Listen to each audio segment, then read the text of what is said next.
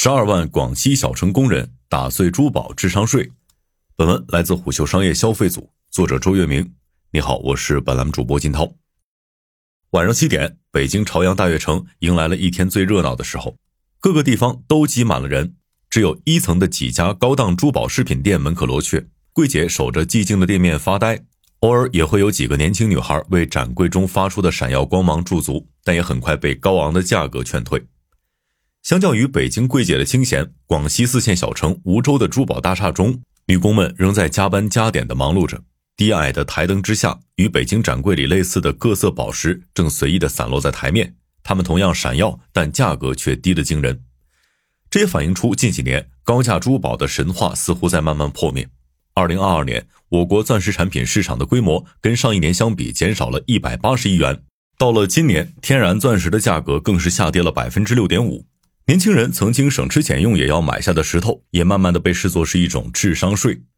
与此同时，人造材料开始大行其道，人造宝石、莫桑钻、培育钻等相继掀起流行大潮。它们的质地与天然珠宝接近，但价格却只有天然珠宝的百分之一，人们也就越来越坦然地接受了人造珠宝。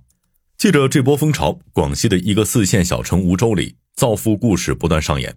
这里供应了国内百分之八十、全球百分之七十的人造宝石，每年有一百二十六亿粒宝石被加工，光宝石工人就超过了十二万。在人造材料盛行的年代，不少宝石商人赚得盆满钵满。香港人和台湾人给梧州带来了第一波造富机会。梧州距广州只有二百多公里，并且在上世纪八十年代，这里的人工工资还不到百元。香港珠宝制造商崔福明到梧州探亲时，意外发现了在这里建厂的机会。那时，他的珠宝工厂设在广州，当地工人的月薪已经涨到了三百多元。因此，凭借着优越的地理位置和低廉的人工成本，没过几年，梧州就聚集了几十家台湾和香港人投资的宝石加工厂。在梧州宝石大厦的一间办公室里，黄春林一边泡茶一边回忆道：“那时的台湾老板对工人非常严厉，不过也是因为他们。”梧州才能将宝石加工技术传承下来。三十一年前，七零后的黄春林就是参加了台湾工厂在江西的招工，才来到梧州，成了一名宝石工人。而如今，他的公司钻发珠宝和旗下机构优钻会的广告招牌，已经占据了宝石大厦的各个显著位置。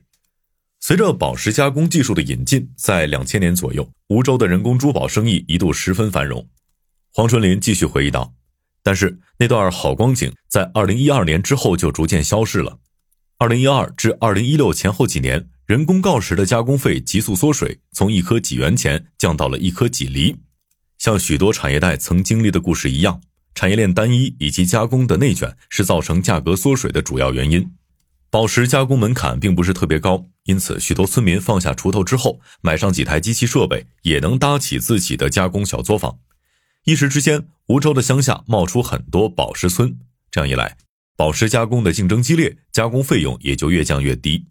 而且那时，梧州的加工厂大多数只能承担锆石、变色玻璃等低价原材料的加工环节，而像镀金、镀银以及整个首饰制作等环节，还需要发往广州番禺完成。那里有着更为完备的产业和更先进的机器设备。更重要的是，广州有档口和展会，可以直接接触到客户。广州的加工商就能了解到最一线的需求和趋势，也有一定的定价权。而当时大多数的梧州商家还只能被困在产业链的中间环节，无休止地进行着同质化竞争，信息闭塞且被动，只能赚取到微薄的加工费。黄春林表示，当时对于我们来说，找一线客户、找新材料、做高净值产品等这些问题，每天都让我们很头痛。通过外贸接触一线客户是最先被找到的突破点。据于薇娜回忆道，虽然那时梧州已支撑了全球百分之七十的人造宝石生意，但最初他们开始在梧州开拓客户时，做外贸的宝石商家并不多。但如今，仅靠跨境电商平台开拓外贸客户就达到千万成交数的梧州商家已经比比皆是。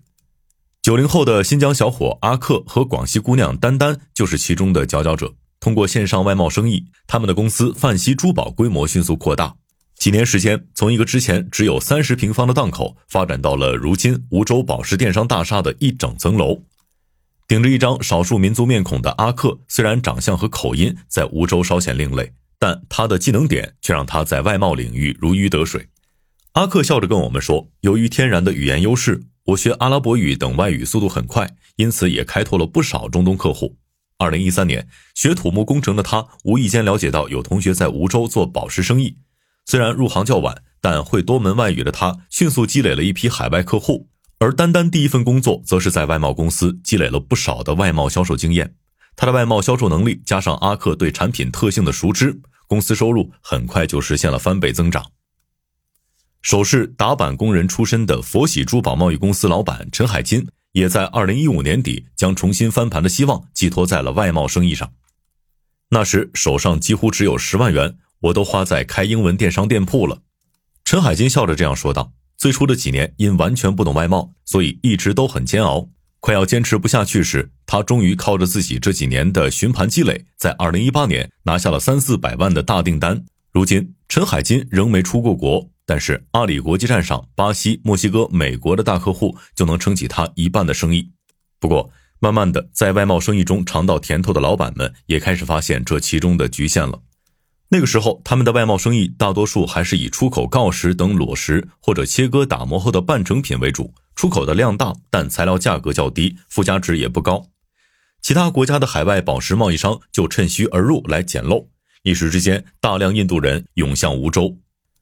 阿克说：“印度人偏好价格极低、质量下乘的产品，他们一般会直接找加工厂上百公斤的进货，而且相较于中国厂商，印度销往中东、欧洲等国物流更便宜，关税更低。他们在销售给下游客户时，往往出价也极低，这就造成了一种奇怪的局面：中东客户从印度人手中采购的梧州宝石，比直接在梧州采买还要便宜。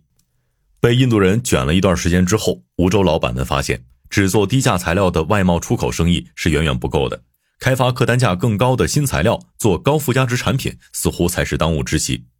正当梧州商家们一筹莫展之际，美国的一种新材料莫桑钻解了他们的燃眉之急。二零一六年，莫桑钻开始在美国兴起，它的外观与天然钻石极为相似，且物理特性也跟天然钻石很接近，所以一度被称作“钻石平替”。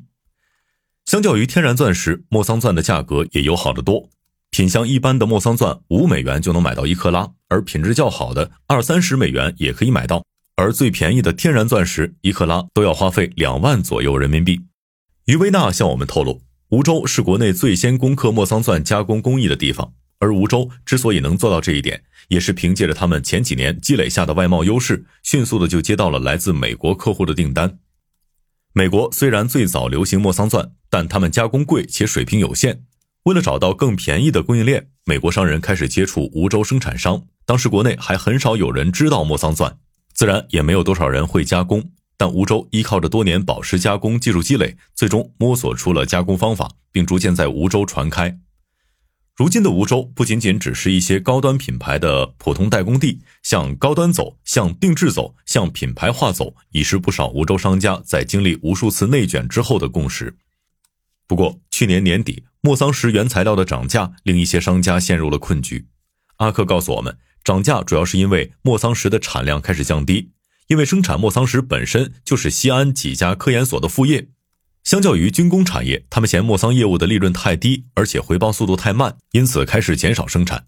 而这波涨价潮注定要淘汰一批因资金不足而无法储备原材料的商家。而且近两年，与天然钻石更为接近的培育钻石开始流行。许多梧州商家也开始压住这一领域。